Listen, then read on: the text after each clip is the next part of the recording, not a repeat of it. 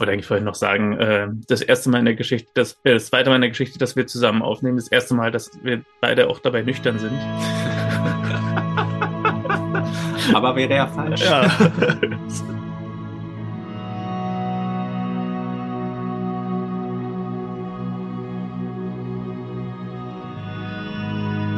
Willkommen zurück bei Verstaubt und Altbacken.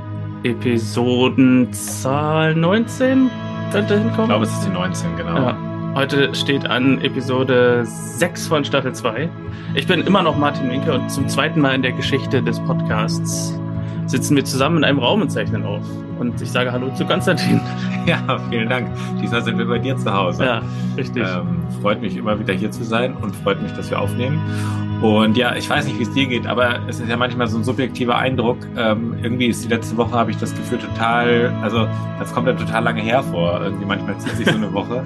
ja. Ähm, auf, und von daher freue ich mich, äh, dass wir jetzt wieder hier die äh, neue Folge besprechen. Venezianische Träume. Ich fand, das war ein interessanter Titel, weil ich sofort dachte, ähm, äh, also ich bin ja mal gespannt, ob es generell die Serie Eisenach nochmal verlässt. Und als dieser Titel Mm. kam, dachte ich, und auch relativ schnell am Anfang, weil ja Lisa, das kann man glaube ich spoilern, eine Klassenfahrt macht Mhm. äh, nach Frankreich, wo ich schnell dachte, ah, erkennt man, es wird jetzt an andere Orte gehen. Und ich bin Mhm. generell gespannt. Ähm, äh, man kann aber glaube ich zugeben, es ging jetzt nicht nach Venedig bereits. Nee.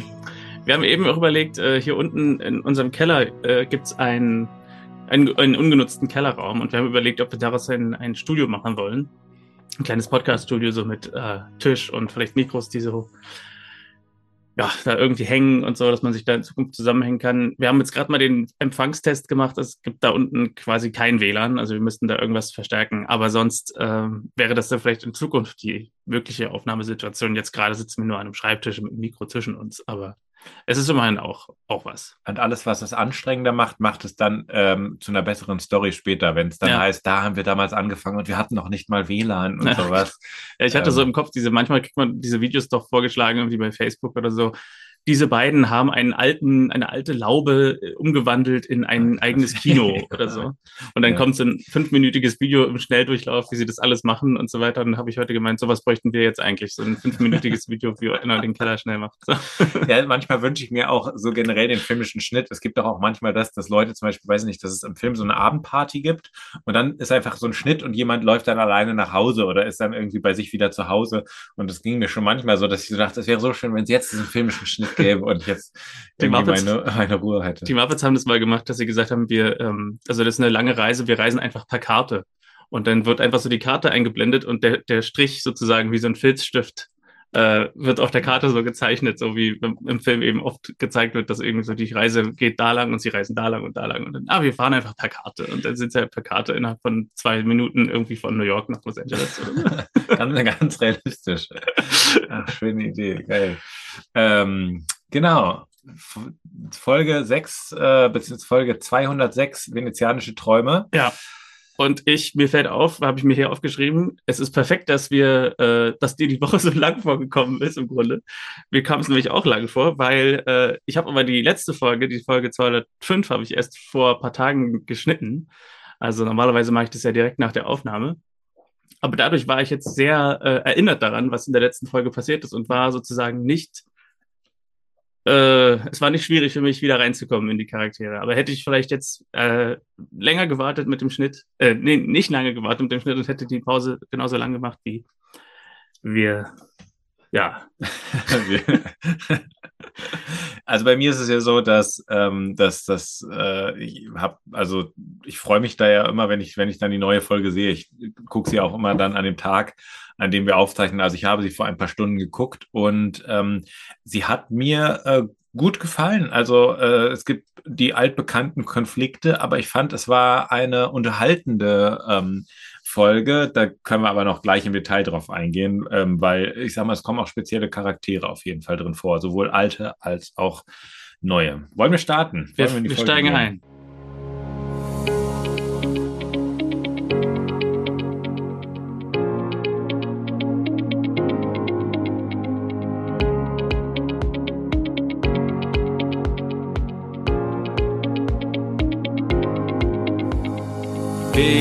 Venezianische Träume heißt unsere Folge. Und sie beginnt mit unserem, fast wieder mit unserem Trinkspiel beginnen, nämlich der Villa von außen. Äh, aber bevor die Familie geschlossen die Treppe runtergeht und ins Auto steigt, gibt es einen Schnitt und wir sind in der Küche. Und Inge backt Reiseproviant. Es gibt eine Reise, also Lisa und Sarah fahren nach Frankreich. Und das ist eine achtstündige Reise, aber Inge hat fast für, ja, für mehrere Tage gebacken und gekocht. Und es ist ganz lustig, weil am Anfang, glaube ich, kommt Piwi rein und äh, fängt an zu naschen und Inge äh, klappt Stößt ihn so ein bisschen weg. Genau, klappt ihm ja. so auf die Hand von wegen nicht, das ist für die, für die Kinder oder für Lisa und Sarah. Und im weiteren Verlauf der Szene kommt einfach auch noch Christian, kommt dann Christian dazu und Piwi nascht auch weiter und alle naschen und naschen und naschen und sie sagt nichts mehr. sie hat keinen Respekt mehr. Nee, das Verrückte ist ja, und das ist eigentlich, wenn man so will, ist das ähm, ähm, eine gute Persiflage auch fast schon auf so dieses klassische ähm, da gab es in der Harald Schmidt Show ja auch mal was, dass er und sein äh, Assistent haben mal so eine 30-minütige Bahnfahrt von einem alten Ehepaar simuliert und sollten beide das zu essen mitbringen, das so klassischerweise dann auftaucht. Und es waren wirklich Berge an Essen. Und genauso ist es hier für eine achtstündige Fahrt.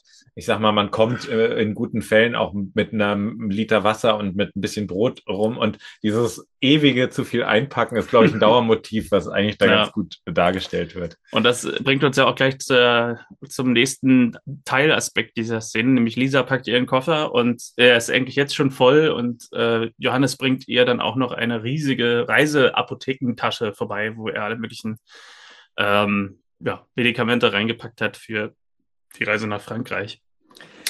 Auch das ist, glaube ich, das, das wollte ich dich noch fragen, weil du ja selber sagst, du hast ähm, äh, Mediziner in deiner äh, Familie. Ist, meinst du, das ist typisch? Ist man da die, die, die Reiseapotheke? Ist die, ähm, äh, weiß, weiß deine Freundin hm. das? Oder also wir haben das jetzt nicht so erlebt, dass, dass unser, also mein Stiefvater quasi jetzt, mein Schwiegervater das irgendwie macht, dass er uns jetzt nochmal kompletten Medikamentenbeutel einpackt.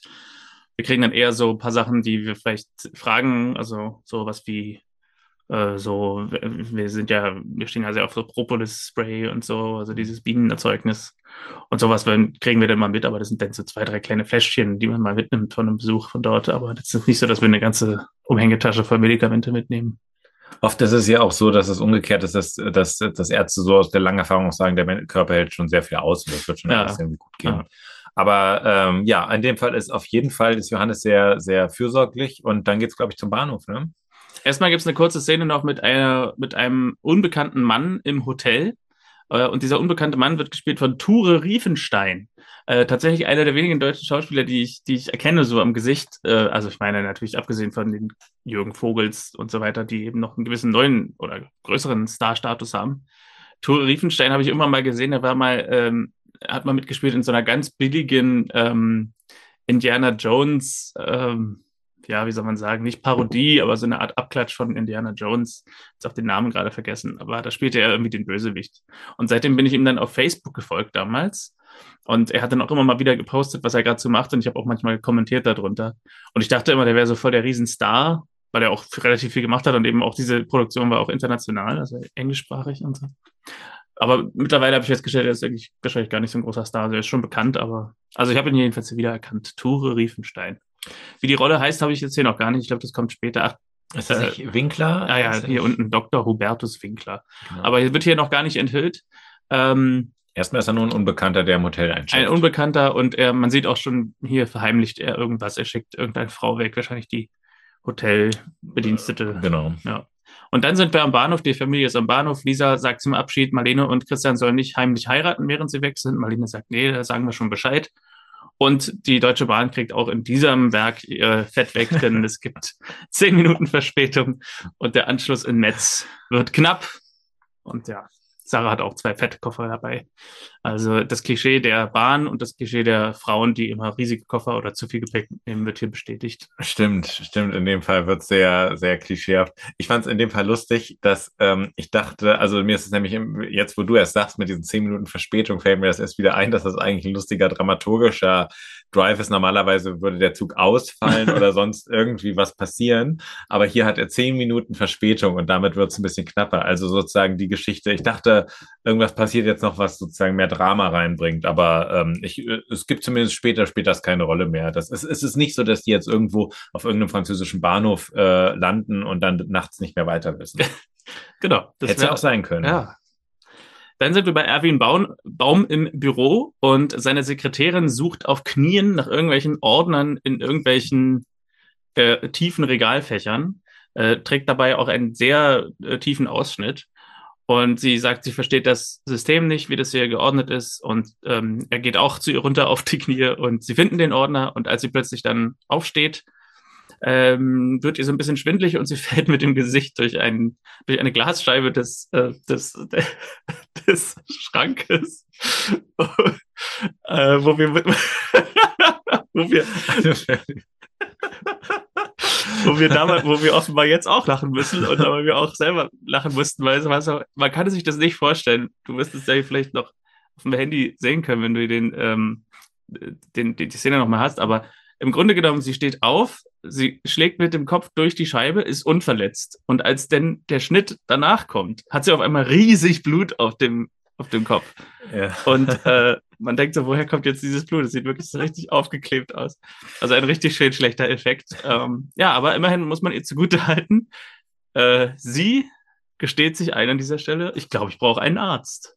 Stimmt, eine der ganz wenigen Leute, die das, ähm, äh, äh, die das in dieser Serie akzeptieren und auch irgendwie proaktiv mal, also nicht proaktiv, aber zumindest nicht leugnen. Ja. Ähm, äh, äh, also das Komische an dieser Szene ist ja, oder das Auffällige, ist, dass es erkennbar irgendeine Art von Verbindung zwischen dieser Sekretärin, die äh, Herr Baum telefoniert und sagt, das ist gerade seine Ersatzsekretärin und irgendwie verstehen sie sich sehr gut. Also sie trägt diesen tiefen Ausschnitt, sie sagt die ganze Zeit, ich finde hier das nicht, er sagt, ich komme Ihnen zu Hilfe und sowas. Also man hat das Gefühl, da gibt es so eine erotische Anwandlung. Die wird dann plötzlich brutal durchbrochen, aber ähm, irgendwie war das für mich ein unge, also ich dachte, also glaubst du, dass da noch was kommen wird äh, in die Richtung? Werden wir noch von Eheproblemen von, von Erwin Baum erfahren? Oder war das jetzt sozusagen einfach nur, also du kennst dich auch Gute mit Dramaturgie Frage. mehr aus, wird sowas dann meistens mehr ausgebaut oder nicht? Also es gibt später einen ganz herrlichen Moment, bei dem ich sehr, bei dem ich, den ich tatsächlich nochmal zurückgespult habe und nochmal angucken musste, weil ich Bernd Herzsprungs schauspielerischen Subtext da so herrlich fand.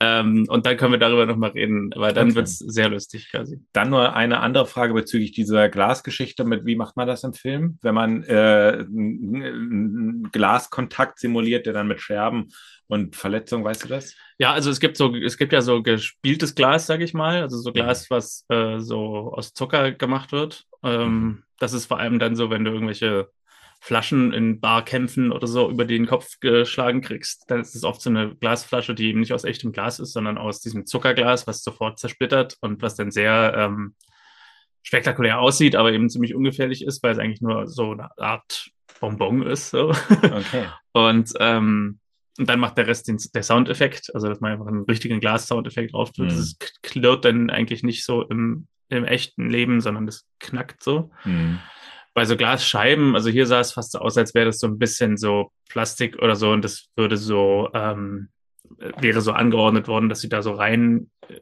knallt mit dem Kopf und dass die Stücke dann so rausfallen. Ich weiß es nicht genau, aber es gibt auf jeden Fall so gespieltes oder simuliertes Glas, was man dann verwenden kann. Okay.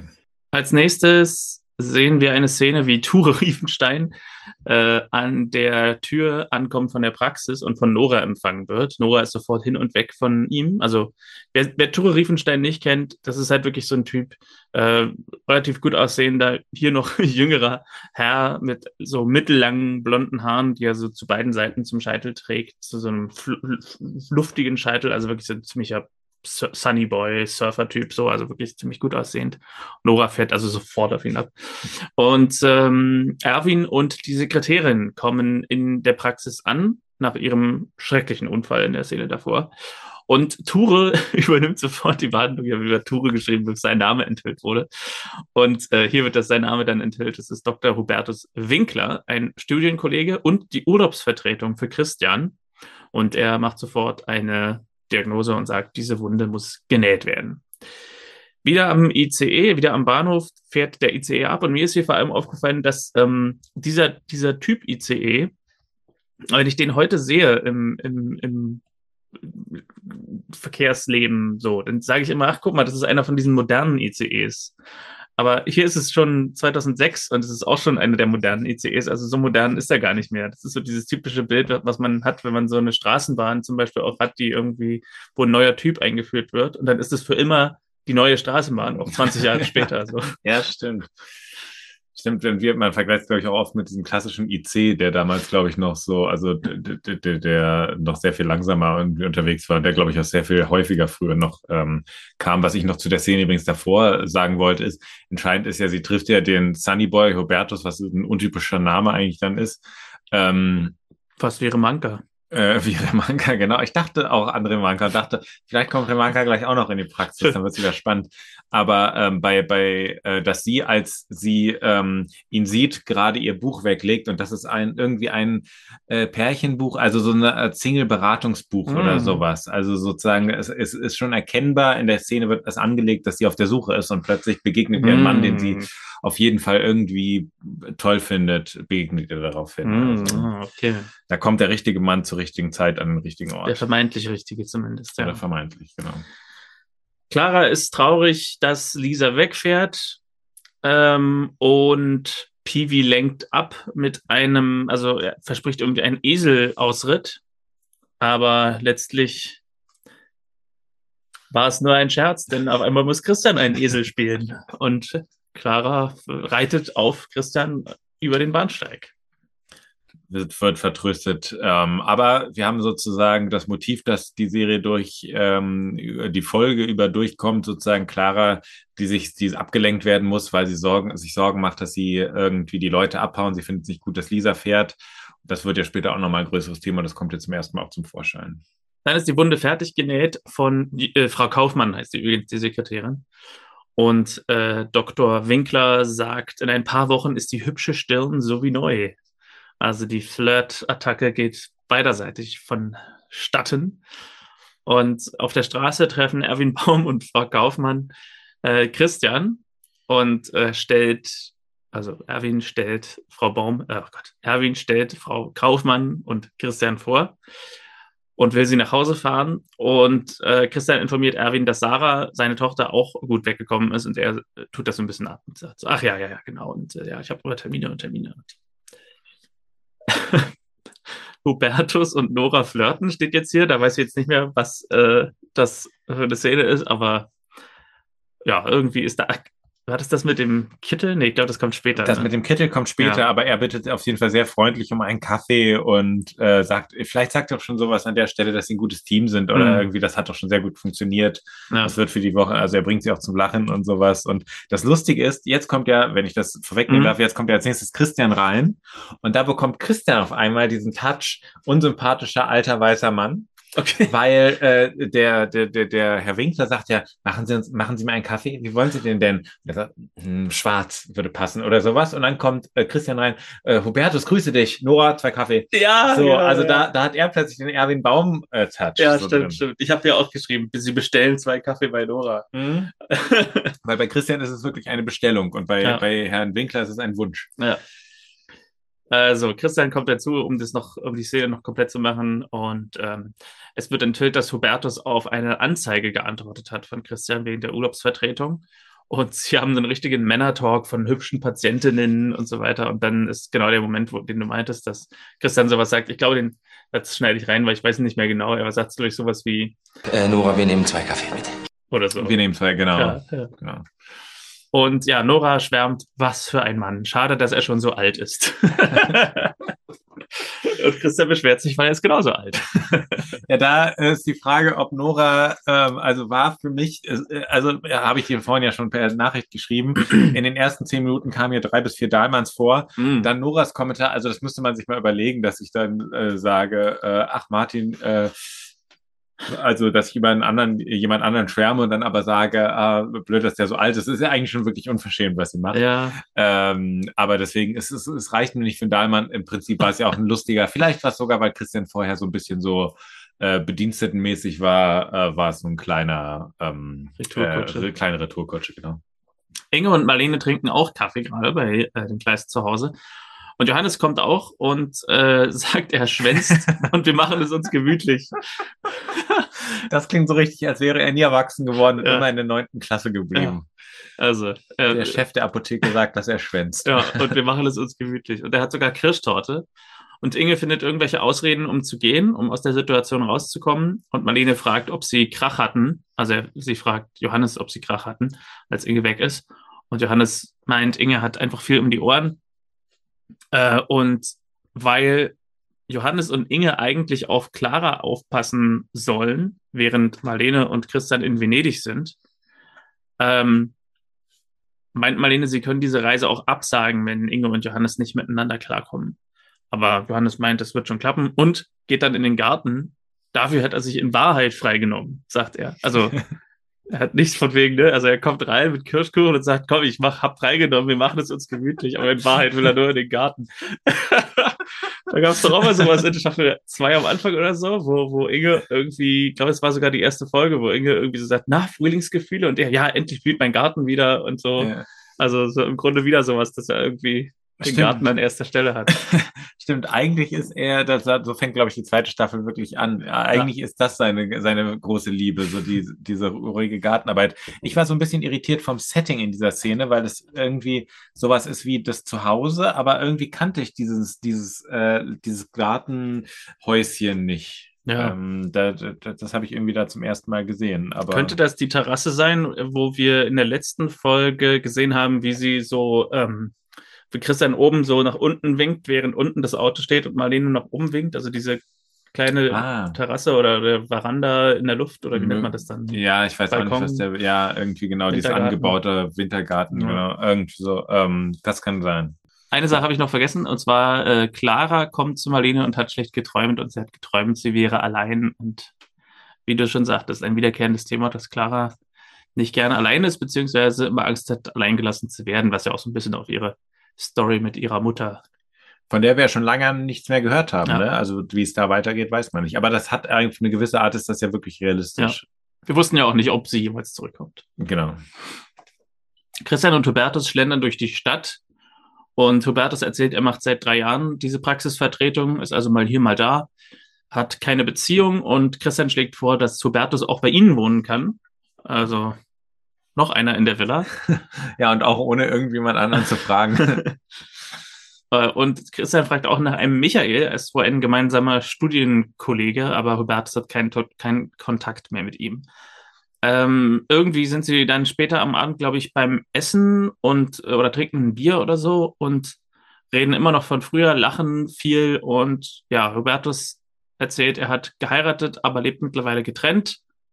Und hier habe ich mir aufgeschrieben, hat eigentlich jeder Ort in Eisenach einen Blick auf die Wartburg. Denn eigentlich in jeder Szene ist im Hintergrund die Wartburg zu sehen.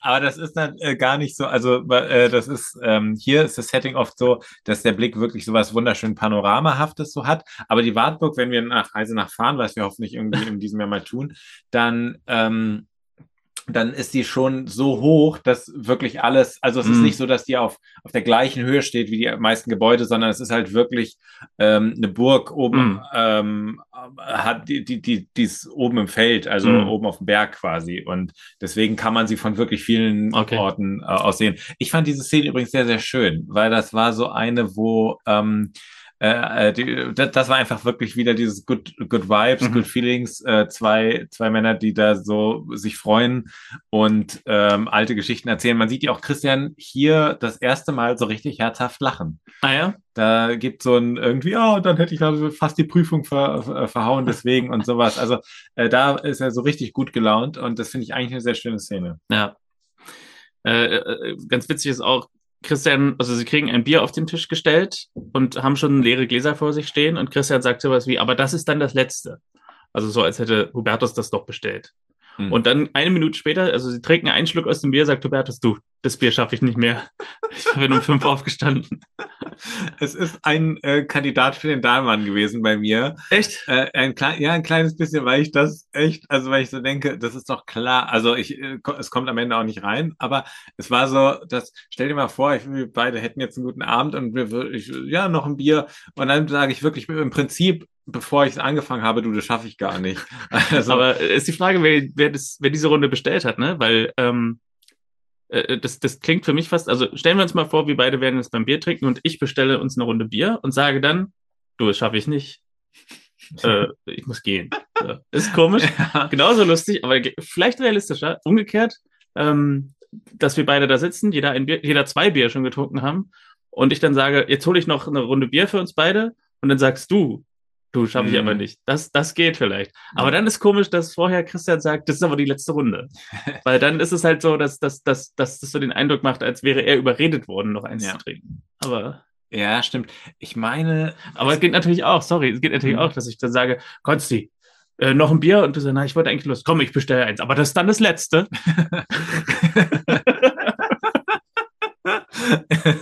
kann man, ja.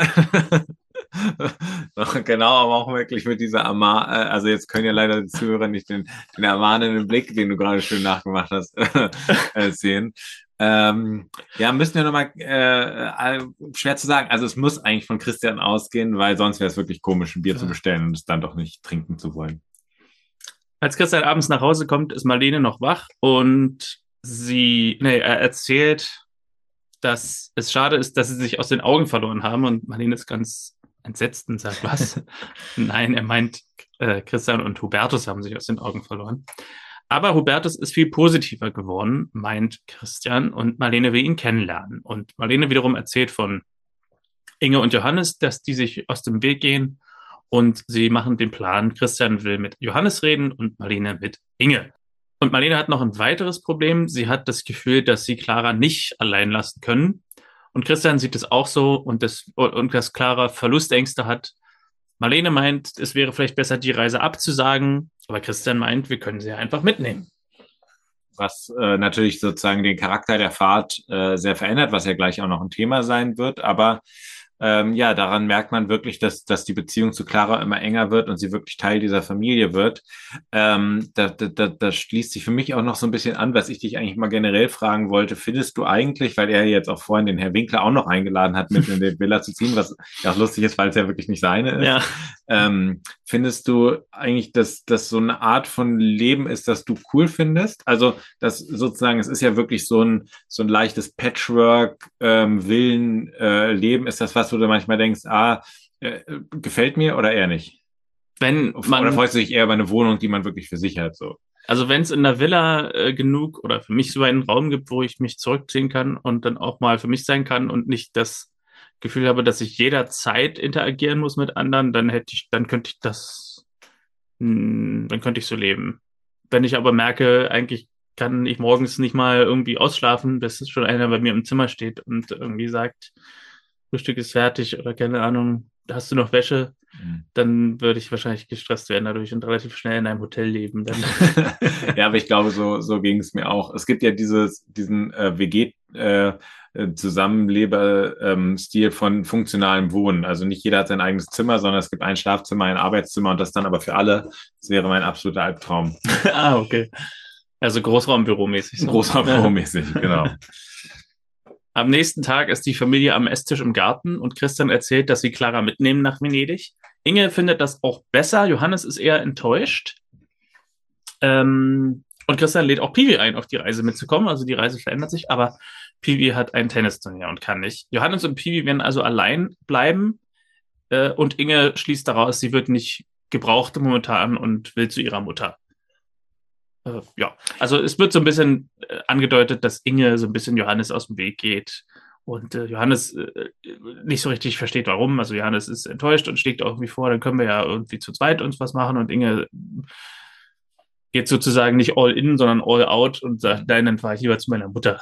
Also, Und es, und es ist wieder sozusagen ein weiterer, ein weiteres Kapitel in diesem äh, Missverständnis slash sich nicht irgendwie aufeinander einlassen können äh, Ebene, dass, dass, dass äh, Piwi dann sagt, er kommt nicht mit nach Venedig und Johannes dann sagt, ja, das macht dann später, das ist eh nur für frisch Verliebte und sowas, ähm, wo Inge sich dann wieder so ein bisschen ausgegrenzt Ja. fühlt und so. Also man merkt irgendwie, der, der, der Vibe stimmt nicht so ganz. Ähm, was ich nur lustig finde, ist, dass Piwi klar macht, ähm, vielleicht ist es auch, dass er jugendlich wird und deswegen nicht mit seinen ähm, Eltern, Schwiegereltern, ähm, nee, Sch- äh, Sch- Vater, Schwieger, äh, Stiefmutter fahren möchte. Aber ähm, es ist eigentlich die umgekehrte Konstellation. Normalerweise freut sich doch der, das Kind, dass es dann irgendwie mit in Urlaub kann und die Eltern erinnern aber an die Verpflichtung. Und aber hier ist es so, äh, du kannst ja mitfahren. Nein, ich habe dort ein, äh, ein Turnier oder irgendwie sowas. So, Ja, das war äh, doch letzte Woche auch schon mit dem äh, mit der Schule, dass die, dass die, ja, dass die Eltern die Schule schwänzeln wollen und die Kinder sagen, nein, oder irgendwie, was soll ich denn hier alleine? Ja, genau, da war so eine ganz, äh, genau, alle wollten irgendwie dann zu Hause bleiben, nur der, das Ja, Schulkind wollte los, genau. Ja. Äh, genau, Lisa ist ein gutes Stichwort, denn sie ruft an äh, aus Frankreich und sie sind gut angekommen. Ich glaube, Lisa hat bis auf die Szene am Anfang keine, keinen Auftritt hier, ne? Die gesamte Frankreich-Sache, die ja, wo ich dachte, es könnte Probleme geben oder irgendeine eine, eine Dramaturgie, die ist Ja. völlig raus. Sie ist im Bus. Hm. Sie muss, genau. Zumindest für diese Folge. ähm, wir sind dann wieder in der Praxis und genau, wir haben einen Patienten, Konstantin. Jetzt geht es auch mal um den, die Patienten. Ja. Äh, Hubertus und Christian sind beide in der Praxis und ein Patient, der, glaube ich, keinen Namen kriegt, vielleicht einmal irgendwie mit Herr Müller oder so angesprochen wird, ähm, berichtet davon, dass er immer, wenn er mit seiner Frau ausgeht, Schwindelanfälle kriegt und manchmal sogar ohnmächtig wird.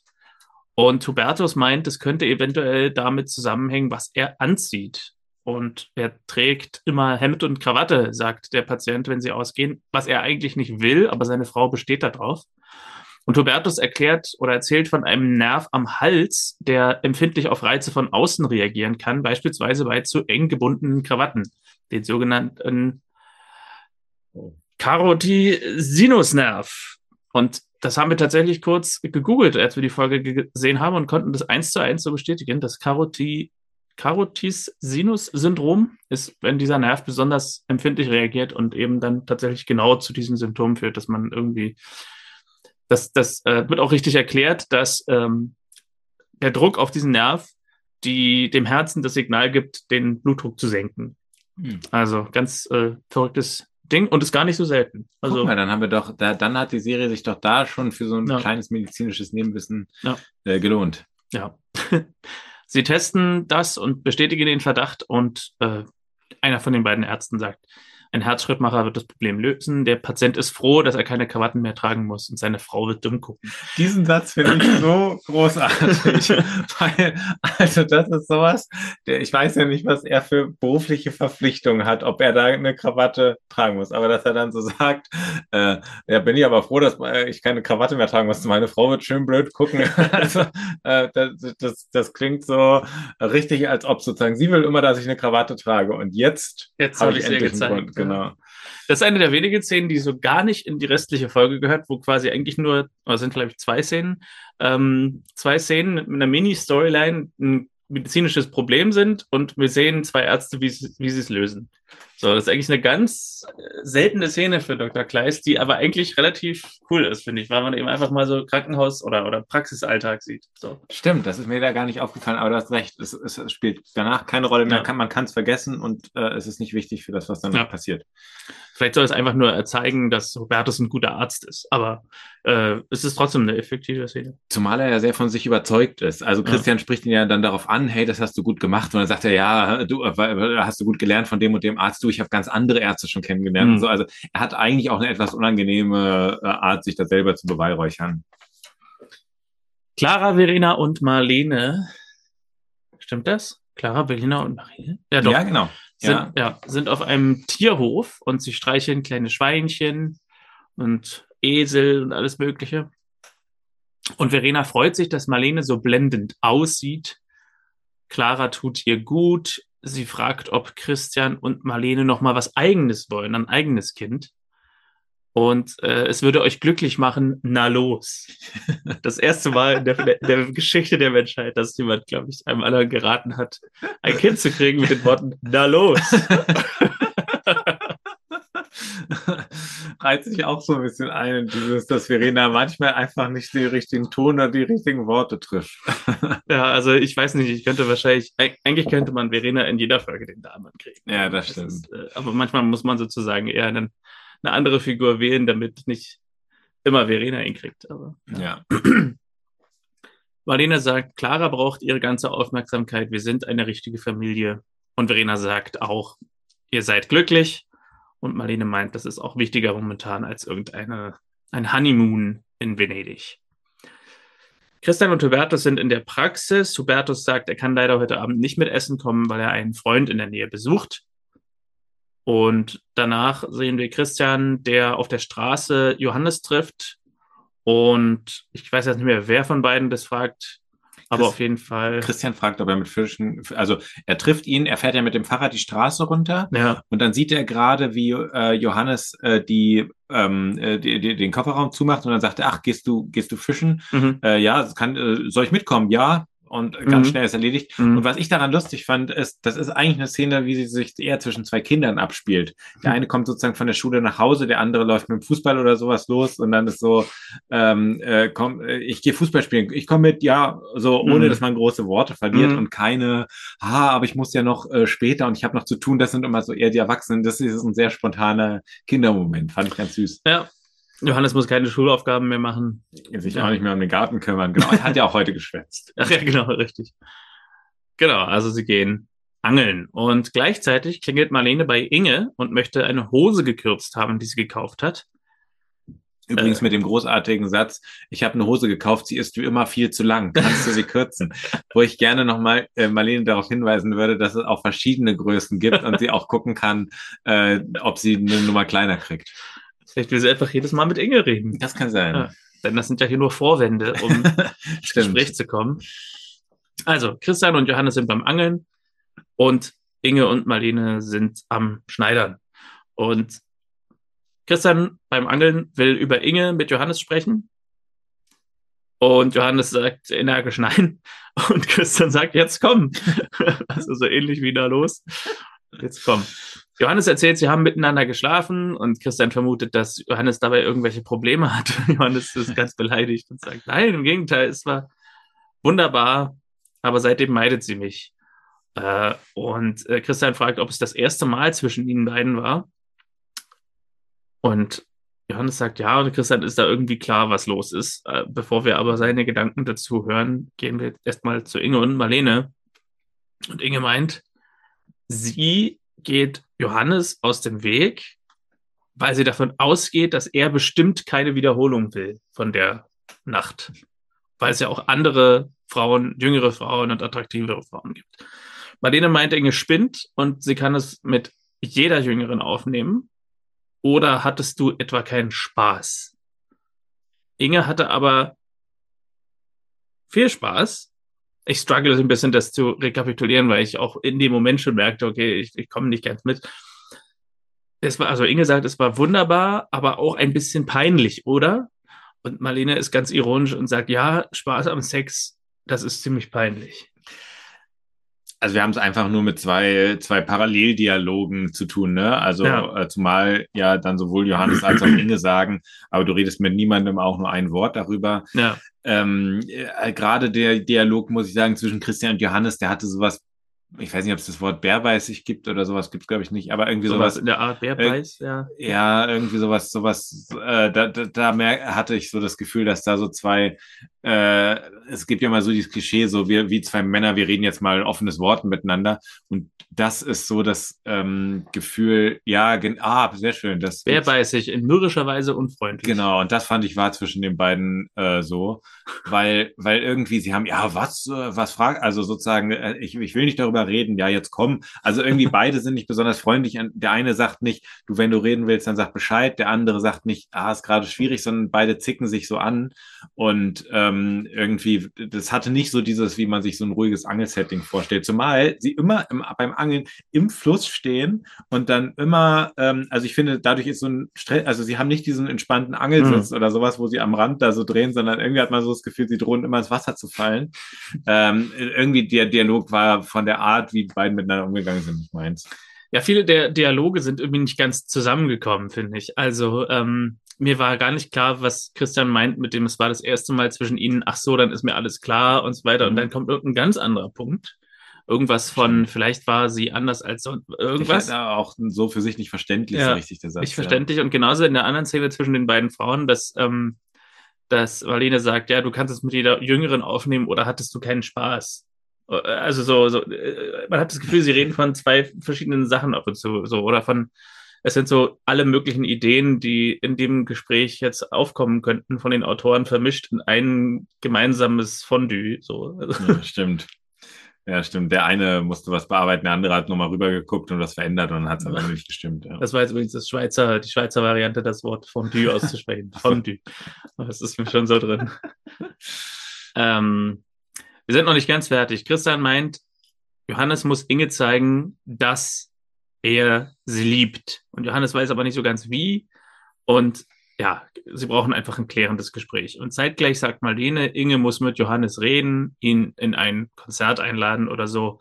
Und dann sehen wir die Parallele zwischen beiden Szenen.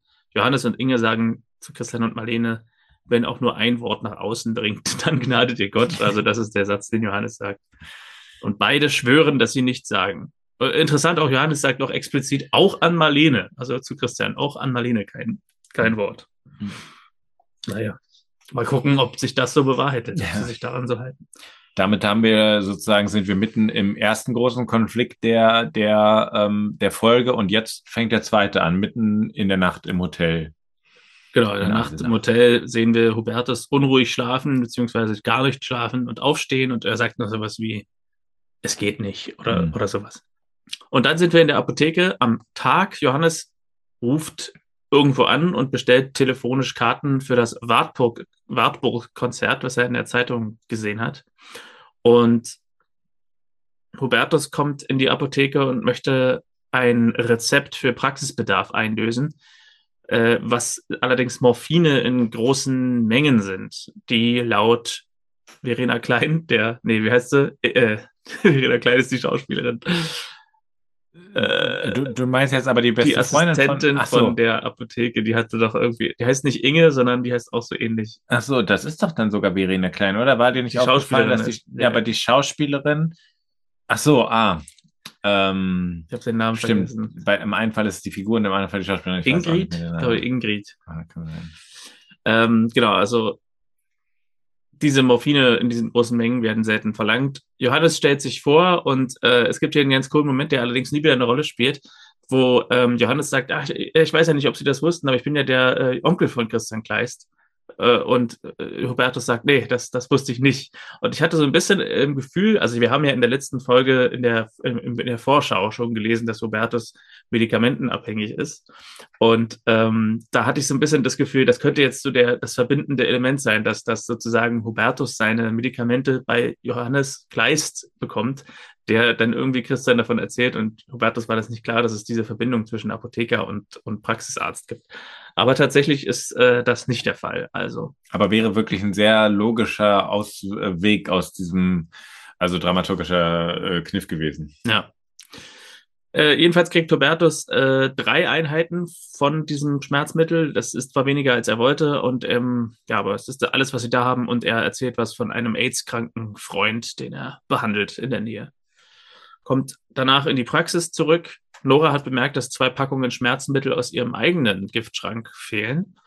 Äh, und Hubertus gibt zu, dass er sie genommen hat und zwar für einen Freund. Christian hört das irgendwie mit an, aber denkt sich erstmal nichts dabei. Und jeder, also selbst wenn man die Szene mit dem Schlafen, äh, mit den Schlafproblemen nachts nicht gesehen hätte, hätte jeder, äh, jede Person, die, die, die die Serie jetzt ein bisschen verfolgt hat, schon gewusst, okay, diesen Freund gibt es wahrscheinlich gar nicht. Ja.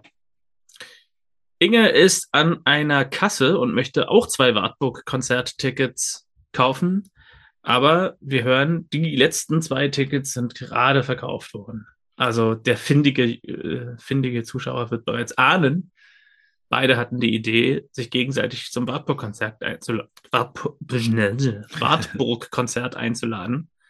Aber Johannes war einfach schneller und Inge bekommt keine Tickets. Und sagt dann, war eh eine doofe Idee, was ich eigentlich Stimmt. lustig finde, dass man das noch an der Konzertkasse sagt.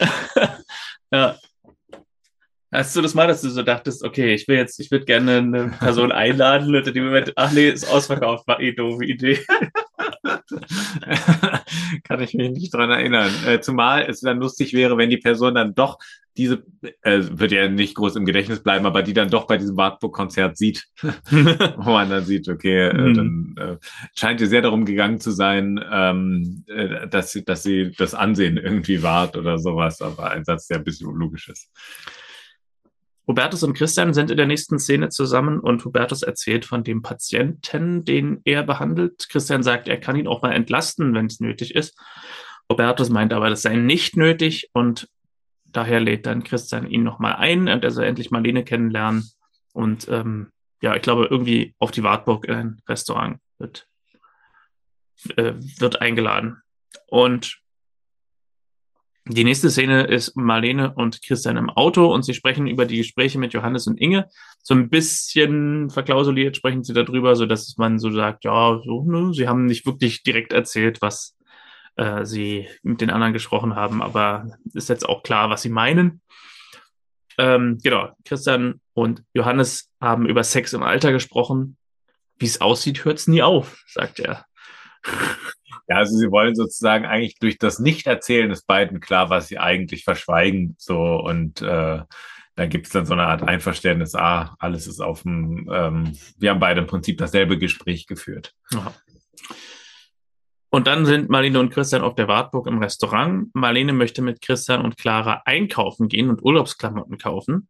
Das Handy von, äh, das Handy von Christian klingelt dann aber und Hubertus ist dran und sagt ab, sein Freund ist erkrankt spätestens hier merkt man, irgendwas ist faul, denn irgendwie war ja schon davor darüber die Rede, dass er einen kranken Freund hat, den er behandelt. Also wenn er jetzt erst erkrankt ist, dann stimmt doch irgendwas. Hätte er vorher nicht schon die Medikamente ja. ihm geben sollen. Ähm, genau, ja, das ist, äh, da wird's, da fängt er schon an, sich selber um Kopf und Kragen zu reden. Genau. Nach dem gemeinsamen Abend kommen Marlene und Christian nach Hause und Marlene sieht in Claras Zimmer nach dem Rechten, wo Piwi gesittet hat Piwi sagt, er muss ins Bett, er hat um 8 Uhr Training. Und Christian ist derweil noch am Telefon mit Michael, dem Studienkollegen, den äh, er mit Hubertus gemeinsam hat. Und Marlene kommt dazu und Christian erzählt, Hubertus habe seine Frau vor drei Jahren bei einem Autounfall verloren und ein halbes Jahr später gekündigt und ist seitdem sehr zurückgezogen. Also die Story, er lebt getrennt von seiner Frau, stimmt nicht. Marlene fragt, ob Christian ihm helfen kann und Christian antwortet, Michael hat das auch probiert, aber Hubertus flippt aus, wenn man ihn darauf anspricht. Marlene ist aber der Meinung, er soll es trotzdem versuchen. Irgendwelche Gedanken dazu? Dazu keine, okay. keine Gedanken von mir. Also wir merken, er hat mehr und mehr, mehr also was, was halt der, die Zuschauer schon lange wissen, jetzt kommen sozusagen die, die äh, Charaktere der Serie dem auf die Schliche, irgendwas stimmt bei ihm nicht. Ja. Dann sind wir wieder in der Praxis. Hubertus kommt zu Nora, bringt ihr Blumen und meint, also sie muss den Kittel nicht tragen, zumindest wenn sie nicht gerade assistiert. Und enthüllt, dass Christian nicht kommt, weil er noch einen wichtigen privaten Termin hat. Aber er vertraut voll und ganz, dass sie beide ein gutes Team sind. Schnitt auf Clara, Christian und Marlene beim Einkaufen. Und das ist so eine typische Situation, auch wieder so ein Frauenklischee, dass das, oder auch ein Männerklischee, wie man, wie man es nimmt, dass äh, Christian irgendwie alles anprobieren muss, alle Hosen anprobieren muss mhm. und schon lange genug hat, aber Marlene immer noch mehr anschleppt und noch mehr anschleppt. Generell sind die letzten drei Minuten, äh, würde mich mal interessieren, ob man die im Jahr 2023 noch so sendet, mhm. weil ähm, es ist ja jetzt schon irgendwie so ein bisschen, also dass der Arzt dann zu der, ähm, äh, zu der Sprechstundenhilfe so sagt, lassen Sie doch die Kittel ruhig aus, das sieht so viel besser aus. Und danach kommt der eigentliche Arzt, der sich freigenommen hat, muss übrigens auch komisch sein für die Patienten, die ihn dann einfach beim Shoppen in der Innenstadt sehen, ähm, äh, kommt dann, wird dann von den Frauen nicht aus der Umkleidekabine gelassen, weil er die ganze Zeit nicht die Hosen anprobieren will. Also ich weiß nicht, ob das noch so in Ordnung, also ob man da heute das nicht ein Shitstorm gäbe. Die Kittelszene auf jeden Fall, denke ich. Das ist ja. ganz komisch so. Also so, wenn man so, ja, furchtbar. Wenn ich zu meiner, äh, ich habe jetzt keine Angestellten, aber wenn ich jetzt zu meiner Angestellten sagen würde, sie müssen das nicht tragen, sie können auch ein bisschen weniger tragen. Sagt, Was soll die Doktor? Ja, genau. Also völlig absurd. Finde ich bekloppt. In der Praxis ist dann viel Stress, äh, viele Patienten und Hubertus wird so ein bisschen ungehalten und möchte dann Mittagspause machen. In dem Moment kommen aber Erwin und Frau Kaufmann herein und äh, Frau Kaufmann ist diese Sekretärin, da geht's schon wieder schlecht. Und Hubertus meint, nein, Gewerkschaft ist Gewerkschaft. Es ist Mittagspause. Im Grunde ein realistisches Ärztebild. Ja, wir sehen hier aber wirklich in der, oder du kannst ja noch zu Ende beschreiben, aber wir sehen wirklich, glaube ich, den interessantesten Auftritt eines Arztes, den ich je erlebt habe. Ja. Also Kaufmann, Frau Kaufmann fühlt sich unwohl. Ah ja, und hier ist der Moment, den ich vorhin meinte. Äh, Hubertus sagt, na, sie ist vielleicht schwanger. Völlig daneben. Und hier ist mein Lieblingsmoment von allen bisher gesehenen schauspielerischen Momenten äh, der ganzen Serie bisher. Oh. Bernd Herzsprung, der Erwin Baum spielt. Du müsst, du- jeder, der das hört und das irgendwie kann, muss sich die Szene bitte nochmal angucken. In dem Moment, wo Hubertus sagt, vielleicht ist sie schwanger, spielt Bernd Herzsprung so einen, einen Blick, einen völlig fahrigen Blick, so von wegen, oh nein. Und sagt dann ja auch, glaube ich, sowas wie, was? So, Also er ist sehr beunruhigt. Und mit diesem Einblick ist klar, da ist was gelaufen zwischen den.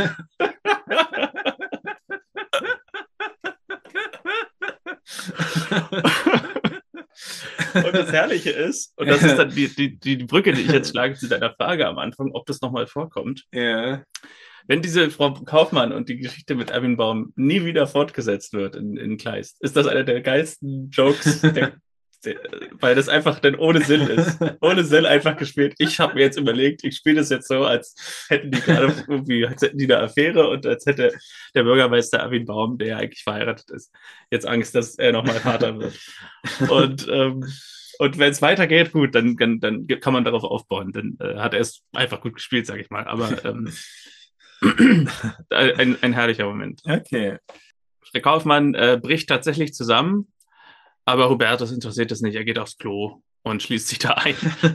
und zum Glück für alle kommt Christian genau in dem Moment mit Eisbechern rein, die er irgendwie in die Praxis bringen wollte und muss Frau Kaufmann direkt untersuchen. Ähm, sie rufen nach Hubertus, aber wir sehen, der nimmt im Badezimmer gerade irgendwelche Pillen und Und äh, sagt dann, wird dann, also wir sehen, wenn ich das kurz, Ja. wie- dann geht's in den Krankenwagen, also Frau, Frau Kaufmann wird, wird äh, ins Krankenhaus gefahren. Ähm, Herr Baum beschwert sich noch und sagt, dass äh, äh, davon, das wird Konsequenzen haben. Und dann findet er die beste Ausrede für, gegenüber Christian, weil er ja dann sagt, äh, ich hatte Magen-Darm-Probleme. so, also wo er dann, wo man dann sagen kann, okay, wenn du diese Probleme hast, dann rufst du selber irgendwie einen Mhm. Notarzt, aber du kannst nicht der zusammenbrechenden Patientin einfach sagen, ja, trink Kamillentee, du bist wahrscheinlich schwanger. Also, äh, so, so, da, da, die Ausrede ist viel schlimmer als das, was da, also es ist wirklich das, äh, die, die Kirsche auf der Torte. Ja. Na, viel schöner finde ich eigentlich davor. Also sie bricht zusammen. Christian fühlt sie ab, sie hat keinen Puls, also es ist wirklich dramatisch. Herr Baum soll den Notarzt anrufen und Hubertus kommt wieder angeschlendert. Was ist denn hier los?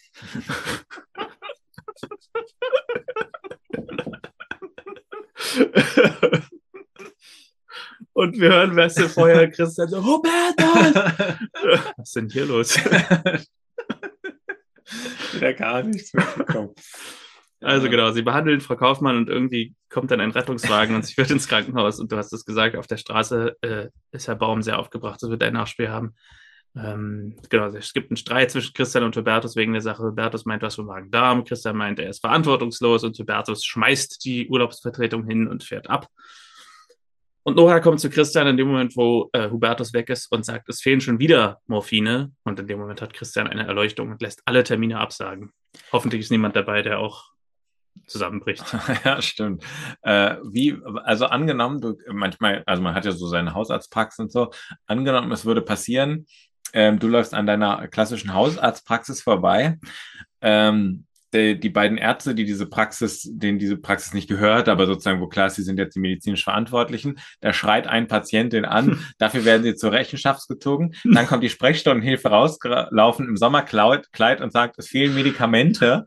Ähm, weiß ich nicht, hättest du einen beiden Ärzte seriösen streiten sich. die beiden. Ärzte streiten sich, genau. Sagt, ich hatte Magen-Darm. verantwortungslos. genau. Würdest du dann nochmal hingehen? Also, ich Ja. weiß nicht. Schwierig, ja. Wir sind im Hotel bei ähm, Hubertus im Zimmer und Christian klopft an seine Tür und bleibt hartnäckig. Und Hubertus macht auf und gibt zu, dass er krank ist. Sie machen einen Spaziergang und Hubertus erzählt, dass er seit drei Jahren medikamentenabhängig ist, seit seine Frau tot ist. Hubertus ist der Meinung, er sei schuld am Tod seiner Frau, anders als bei Christian. Also die Parallele ist ja da, dass beide ihre Frau verloren haben. Und schildert das so, dass der LKW äh, ihnen die Vorfahrt genommen hat Und sie war schwanger und sofort tot. Wo jetzt der Teil ist, wo er schuld ist, habe ich nicht verstanden, aber gut. Ja, er wirft sich ja vor, weil das, er sagt ja, er hatte so eine lange Schicht und deswegen Ah, war ja. er nicht mehr so ganz so reaktionsfähig. Ähm, Ah ja, stimmt, steht hier sogar. Am Tag des Unfalls hat er in 36 Stunden. Wobei ich ja finde, dass er, also klar macht, äh, kommt er aus dieser Nummer emotional nicht raus, aber ähm, ich hatte gedacht, als er sagte, du bist schuld daran, da dachte ich, ähm, es wäre eine, an also er wäre wirklich, sein Verhalten wäre wirklich kausal gewesen für, für ihren Tod. Da kann man ja fast sagen, er hat Christian mehr Schuld. Er hat ja mit ihr telefoniert noch. Also und äh, ich habe auch gedacht, dass sozusagen dann würde er unter der gleichen Logik würde er sich ja auch Vorwürfe Mhm. machen. Also Wir sehen im Grunde also sowas wie die, den Weg, den Christian nicht eingeschlagen hat. So. genau den unterschiedlichen Umgang zweier Leute Ja. ähm, mit diesem tragischen Ereignis. Hubertus sagt, er nimmt Pillen, um sich zu betäuben. Und er wurde im Krankenhaus erwischt. Und deswegen ist er gegangen und ähm, macht jetzt seitdem diese, diese Praxisvertretung, um an die Rezepte zu kommen. Christian sagt, du brauchst Hilfe. Und Hubertus sagt, wozu? Das lohnt sich nicht. Und Christian sagt, du bist ein Feigling, du hast gar keine Lust herauszufinden, wofür es sich zu leben lohnt. Du bist ein brillanter Arzt. Deine Mutter will sicher keinen Wrack als Sohn. Und warum denkst du nicht an die ganzen Frauen, die sich nach dir verzehren? Und obwohl das ein sehr komischer Satz auf dem, Ze- auf dem Papier ist, war das der Satz, der, glaube ich, so ein bisschen Ja, die, das. Eis gebrochen hat. Also sie lächeln so ein bisschen und meinen, ja, ja, also sie sind eben schon auch ein bisschen schwerenöter, die beiden. Ja, da hat man das Gefühl, da kommt, dieser, da kommt so bei ihm so diese Ahnung wieder auf Lebenslust, kommt da Mhm. wieder raus. Ähm, der alte Playboy Ja. ähm, sieht sich da wieder in Mission. ähm, genau. Und es scheint so, als wenn, also die Szene endet hier so mittendrin, als wenn er also zu Hubertus durchgedrungen ist. Dann des Nachts sind Christian und Marlene auf dem Balkon und er erzählt ihr, dass Hubertus in Eisenach bleibt und in eine Suchtklinik geht, was mich dazu gebracht hat, mal zu googeln, ob es eine Suchtklinik in Eisenach gibt. Ich habe keine gefunden. Das war jetzt lustig, dass du das gedacht hast, weil ich habe auch gedacht, weil da wird ja hinten so ein Arztpraxisschild so eingeblendet und da war ich auch, dachte ich, ist das jetzt was, was ausgedachtes oder ist das vielleicht sogar eine reale Praxis? Ich habe nichts gefunden. okay. Also entweder, ähm, entweder machen, es ist halt keine reale Praxis oder es gibt sie nicht mehr. Baums Sekretärin geht es auch besser, meint Christian. Äh, und Marlene fragt ihn, wir sollten hier bleiben, oder? Also nicht nach Venedig fahren.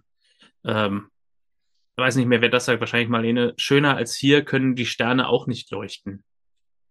Also in Venedig. Und da gibt es so einen, einen Blick in die Sterne. Ja. Ähm, und Marlene hat eine wunderbare Alternative zu Venedig, nämlich Esel, Schweine und ein glückliches Kind. Ja, die äh, etwas, womit man mich ja noch nie als Ki auch als Kind nicht begeistern konnte. Streichelt so? Äh, nein, also ich habe ja bis heute kann ich mich daran erinnern, wie alle zugegangen sind. Ich gefragt habe, ob ich im Auto bleiben kann, um Wolfsburg gegen Gladbach auf Inforadio äh, zu hören. Ähm, mich hat's nie interessiert. Aber wenn es Clara happy macht. Warum nur sind wir befreundet? ja, man weiß es nicht. Ne? Hubertus geht also in diese Klinik, es ist eine Privatklinik. Christian setzt ihn ab und sagt, wenn er Probleme hat, dann soll er anrufen, aber nur auf dem Handy, denn er hat die Praxis für eine Woche zu. Und Hubertus bedankt sich. Christian sagt, dafür sind Freunde da. Sie umarmen sich und Hubertus geht in die Klinik. Pass auf dich auf, du schaffst es, sagt Christian zum Abschied und ruft danach Angelo an und bestellt Antipasti für zwei und Fisch. Das ist übrigens eine sehr schöne Antwort, die Christian da findet. Wenn jemand sich bedankt, dass man sagt, dafür sind Freunde da. Ja. Viel schöner als Da nicht für. Genau. du weißt, was äh, meine Beschwerden sind. Inge ist in der Küche der Villa und Johannes kommt dazu, hat eine Überraschung, und zwar die beiden Wartburg-Konzerttickets. Aber Inge sagt, sie kann nicht, sie muss zum Bahnhof, ihre Mutter wartet und sie hat Karten fürs Theater in Weimar. Und das kann sie nicht absagen. Ihre Mutter ist da streng oder altbacken oder äh, wie sagt man? Äh, Die, neue, die neue Serie, streng und streng oder altbacken. altbacken. Die, der Podcast über Inge Kleists Mutter. ja. Jetzt abonniert die 130 Folgen, die wir haben.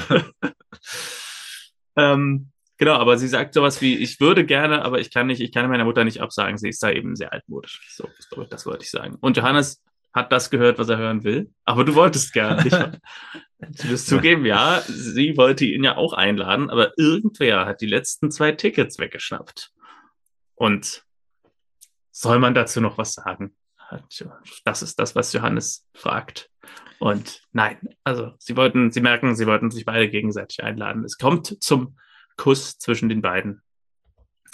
Und in, in Loriot-Manier kommt Christian dazu und sagt, lasst euch nicht stören.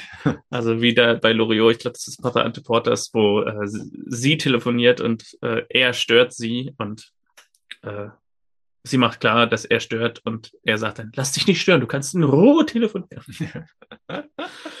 also er kommt dazu, lasst euch nicht stören und er will die Venedig-Tickets zurückgeben, die in einem äh, in einer Schublade liegen und meint dann ganz verschmitzt, die kann man bestimmt nicht mehr stornieren. Und Johannes sagt, dann nehme ich sie. Ähm, und Inge meint, der Ort, wo frisch Verliebte hinfahren oder so, das ist so dieser Callback zum Anfang und sagt dann, für eine Venedig-Reise kann sie ihrer Mutter absagen, das wird sich verstehen. Also, äh, Inge und Johannes gemeinsam in Venedig. Gab es da nicht mal schon so eine Norwegen-Reise, die sie zusammen gemacht haben? Stimmt, ja. stimmt. Aber äh, die war irgendwie nicht so romantisch anscheinend. Ja.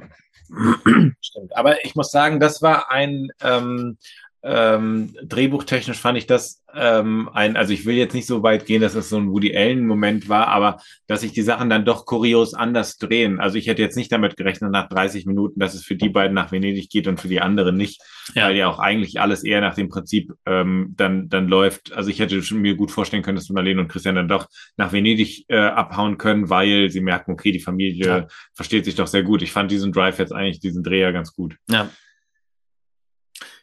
Marlene und Clara, nee, Marlene und Christian haben Clara ins Bett gebracht.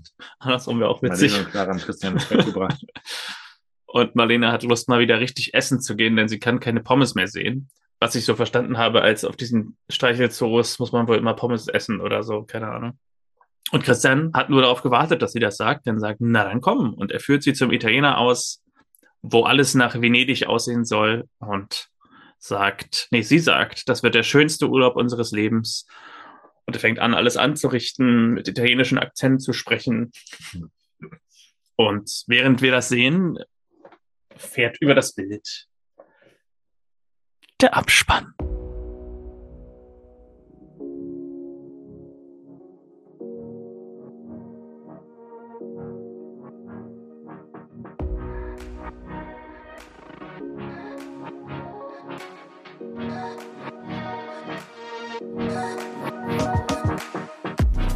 Das waren die venezianischen Träume. Ja. Ähm, es geht nach Venedig, es ging nach Frankreich. Wir haben leider beides nicht erlebt. Wir haben nur äh, davon geträumt. Wir haben nur davon geträumt, genau. Ähm, dein, dein Resümee der Folge? Ach, ich fand die okay. Also, äh, du hast im Grunde am Anfang so ähnlich gesagt, wie ich es auch denke. Also, ich konnte der, der Handlung mit dem Medikamenten, mit der Medikamentensucht gut folgen und äh, es war gar nicht so schlecht, finde ich, eine Figur weniger zu haben. Also. Ich mag die Figur Lisa, aber wenn man mal eine Figur rausnimmt, das habe ich ja, glaube ich, kürzlich gerade erst gesagt, man muss nicht jede Hauptfigur in jeder Folge auftreten lassen. Ja, stimmt. Ähm, so, dass man auch mal Zeit hat für die, die übrig sind, sozusagen, wenn man mal eine Figur für eine Weile rausnimmt. Ich habe ja auch gelesen, irgendwann im Verlauf der zweiten Staffel ist Johannes mal eine Zeit lang raus, weil der Schauspieler schwer krank war. Mhm. Aber äh, mal gucken, wie sich das dann gestaltet. Äh, aber das ist auf jeden Fall, also ich hatte das Gefühl, da war genug Zeit für beide Storylines, um sich zu entfalten. Und äh, ja, es gab diese paar kleinen kuriosen Momente, wie es fast in jeder Folge ist, aber ja, also war jetzt. War nett, sich das wieder anzugucken. Ne? Ja, ja. Ähnlich, ähnlich bei mir, genau. Also Storyline, wenn man es vorher gehört äh, oder genauer mitbekommen hätte, ja sehr typisch sozusagen eine Person, die lange ihre ähm, äh, äh, äh, gesundheitlichen Probleme verschweigt, plus es gibt Unklarheit bei, bei Inge und Johannes. Das ist ja an sich nichts Neues, aber insgesamt, finde ich, gab es unterhaltsame Szenen. Manche glaub, vielleicht äh, unfreiwillig komisch oder vielleicht auch freiwillig komisch, aber äh, mir hat es insgesamt gut gefallen. Ja. Was natürlich die Frage aufwirft, wer ist dein Sushi Dahlmann? Wo sind wir denn eigentlich hier? Warum, äh, was darf man überhaupt noch in Deutschland sagen? Es ist eine schwierige Entscheidung gewesen, weil ich finde, es fallen ein paar Sätze, die ich ähm, äh, nicht, ähm, die, die, ich- die ich sehr seltsam äh, fand. Ähm, ich würde mal den, ich, ich mache mal die Top 3 und ich komme dann zum, Okay. zum 1. Ähm, und zwar Platz, ähm, äh, Platz 3 ist Marlene am Bahnhof. Und zwar bringen sie ja die Kinder weg. Und ähm, dann äh, kommt der Zug zehn Minuten zu spät. Sie stehen ja schon am Gleis. Dann kommt, heißt es jetzt, Zug kommt zehn Minuten zu spät. Und dann sagt äh, Lisa, ähm, aber ihr müsst nicht äh, jetzt auf uns warten. Wir sind doch keine Babys mehr. Hm. Daraufhin kommt von Marlene der Satz, ja, aber wir wollen gucken, dass ihr in den richtigen Zug steigt. also einen deutlicheren Satz so von wegen, ja, aber aus unserer Sicht seid ihr Babys, dann hätte sie es lieber direkt sagen können, aber Ja. sozusagen, da war gab es ja einen Schnitt. Aber ich dachte, auf diesen Satz hätte ich gerne noch eine Reaktion gehabt, weil äh, sie nimmt die ja wirklich gar nicht ernst. Platz zwei ist Erwin Baum, weil er ja sagt, äh, weil er ja anscheinend Zeit genug hat, seine Sekretärin noch äh, alleine wegzubringen. Aber die Tochter, da sagt er dann, ja, Sie wissen, wie es ist, Termine, Termine. Was sind denn die Termine? Also äh, da kannst du sonst jemanden aus dem Rathaus bitten, dass du die, die Sekretärin, dass Ja. die da wegfährt. Platz eins ist allerdings, und äh, sie wird, ähm, die, die muss man jetzt neu einführen, sie hat auch keinen Namen, ist die Hotelangestellte Okay. ganz am Anfang, weil sie ja Hubertus äh, begrüßt und dann sagt, ja, und es ist hier eine tolle Stadt und man kann hier abends das und das machen. Und er dann sagt, ja, ich wäre aber jetzt sehr gerne alleine. Mhm. Ähm, ja, das ist natürlich völlig in Ordnung. Sie können auch einen Kaffee haben. Sie sehen so aus, als ob Sie jetzt einen Kaffee möchten und sowas und versucht ihn noch ins Gespräch zu bringen. Und er sagt, ich möchte jetzt wirklich alleine Ah. sein. Und das finde ich einen so unangenehm ähm, äh, äh, nervigen Auftritt von ihr, dass sie Ah. meinen Platz eins bekommt. Cool. Also hätte ich jetzt nicht mehr gewusst, tatsächlich, ja. Also die Hotel, also soll ich alle drei auch schreiben? Äh, nee, Oder? mach ruhig nur die Hotelfachangestellte, das passt für mich. Okay, also Hotel äh, Bedienstete. Bedienstete, genau. Ja, habe ich mich verschrieben, aber mache ich später. Ja. Mein Sochi Lushi Dahlmann ist tatsächlich, also ich musste ein bisschen nachdenken. Ich hatte nicht sofort die, ähm, die, die Erleuchtung. Ich hatte dann so ein paar kleine Sachen, so, die wir aber mittlerweile so oft gesehen haben, dass ich so denke, das dafür den Dahlmann zu vergeben. Aber letztlich ist es tatsächlich Erwin Baum geworden. Ähm, und zwar äh, genau für die Szene, die du eben beschrieben hast, also quasi dein Silberdahlmann. Äh, ich möchte da noch ein bisschen länger drauf eingehen, weil ich finde das, äh, wenn man sich das nochmal auf der Zunge zergehen lässt, finde ich das durchaus sehr lustig. Ähm, da ist also ein äh, Oh, oh ja, oder da ist ja Erwin Baum, der hat eine neue Sekretärin mit tiefem Ausschnitt. Und äh, wie wir ja später anhand von Bernd äh, Herzsprungs Performance vermuten, geht da was zwischen den beiden. Äh, über diese Affäre oder diese Verletzung, die sie hat und ähm, dass er sich dann mit ihr äh, in die Praxis begibt, vergisst er seine Tochter zum Bahnhof zu fahren, beziehungsweise hat es wohl gar nicht vor. Also ja, genau, das Ja. war zu keinem Zeitpunkt Plan. und ähm, als sie aus der Praxis rauskommt, sagt sie, naja, also ich kann jetzt auch nur alleine. Nein, nein, nein, nein, ich fahre sie nach Hause. Das, also es besteht darauf, sie nach Hause zu fahren. Sagt mal, wie viel Zeit er dafür hat. Dafür muss Zeit sein. Und so. Und sagt dann, und dann kommt Christian und sagt, ihre Tochter ist mir jetzt auch gut. Was? Ach so, ja, ja, weiß also nicht mal mehr, dass, dass seine Tochter heute nach Frankreich fährt. Ja, stimmt. Ach ja, wie schön. Eigentlich wollte ich sie ja selbst gebracht haben, aber Sie wissen ja selbst, Herr Kleist. Termine, Termine. Und sagt dann zu Kaufmann, weil sie meint, es sei nicht nötig, dass er sie nach Hause fährt. Doch, doch, die Zeit nehme ich mir. Ihr Wohlbefinden liegt mir schon sehr am Herzen. Also wirklich, wie, wie dreist kann man eigentlich auch sein? Sie wissen ja selbst, Herr Kleist. Termine, Termine. Also das ist wirklich Ja. äh, mein, mein, mein goldener Moment dieser Folge. Danach, das wird auch durch einen Blick von Herrn Kleist, der schon sagt, irgendwas war da jetzt gerade ganz Ja. seltsam, äh, wird das wiedergegeben. Und wie gesagt, der Moment äh, ist einfach zum, zum Schmunzeln oder zum, zum Lachen, wo er Ja. eben, was, schwanger? Sie untersuchen Sie jetzt bitte nochmal richtig. Ach, wunderschön. Die nächste Episode ist Episode 207 namens Kinderherzen, eine FSK 6 Episode. Und ich lese mal kurz vor, wie bei Amazon, Amazon äh, beschrieben wird, wie die Folge, wovon sie handelt. Piwi hat ein neues Hobby und erweist sich als echtes Tennistalent. Johannes und Inge kehren aus dem Italienurlaub zurück. Johannes in Hausarbeit. Inge übernimmt wieder die Rolle als gute Seele im Haus. Also, es geht eigentlich um nichts. Ja. Also, Mal gucken. Ja, das Und die Folge heißt Kinderherzen. Na gut, wir werden sehen, worum es da geht. Wir sind gespannt und das Schöne ist, dass wir gute Chancen haben, dass wir die nächste Folge nochmal hier zusammen in Potsdam aufnehmen. Ah, Ähm, deswegen. Ähm, das ist mir noch gar nicht äh, bekannt gewesen. also ich habe jetzt nur gedacht, weil wir Ja. haben ja, also jede Woche kommt ja eine Folge und ich bin jetzt zwei Wochen hier, von daher ah, haben wir ja gute Chancen. Und ähm, ich bin gespannt. Kinderherzen. Naja, gut, es klingt, könnte sowohl ein problematischer gesundheitlicher Aspekt sein, aber es könnte auch um Piwi gehen. Und wir freuen uns ja, wir sind ja über David Bode immer begeistert. Äh, ähm, deswegen. Äh, mal gucken. Diese Texte haben manchmal äh, so ein bisschen miss, äh, wie sagt man, äh, erzeugen einen falschen Eindruck. ja, also weil man manchmal steht da irgendwas von, wir hatten das doch neulich irgendwas, dass, dass da irgendwas ganz Entscheidendes stand und das war dann in den letzten fünf Minuten der Folge, kam das noch schnell vor. Ich weiß jetzt gar nicht mehr, was das war, aber da habe ich mich, habe ich mich gewundert. Also vielleicht geht es zwar auch darum, dass Piwi jetzt Tennis spielt, aber ähm, ob das jetzt die ganze Folge ist, also mal gucken, ob Piwi dann wirklich so eine große Rolle spielt. Wir werden sehen. In diesem Sinne wünschen wir eine gute Zeit, eine gute Woche.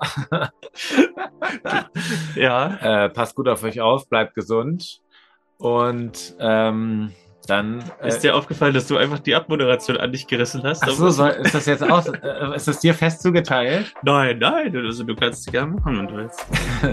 Wolltest du noch was sagen? Nein, nein, also ich hätte jetzt äh, quasi in eine improvisierte Abmoderation hinein übergeleitet, aber du hast es einfach übernommen. Von daher alles gut. Okay. Aber du kannst dich auch gerne noch verabschieden. Ja, äh, vielen Dank, Konsti, dass du da warst. Ähm, und wenn, wie ich erfahren habe, machen wir das demnächst wieder. Und dann äh, sitzen wir nochmal zusammen vom Mikro in der Episode 207. Bis dahin eine schöne Zeit hier in der Gegend. Und äh, ihr, Dankeschön. Und denkt daran, ähm, egal wo ihr seid, die Sterne leuchten bei euch auch nicht heller als bei uns. Auf Wiedersehen. Tschüss.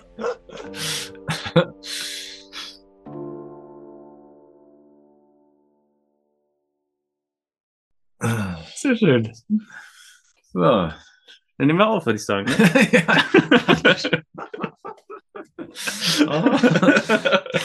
Das müsste man mal wirklich so bringen, dass man das so bei so einem Gast war.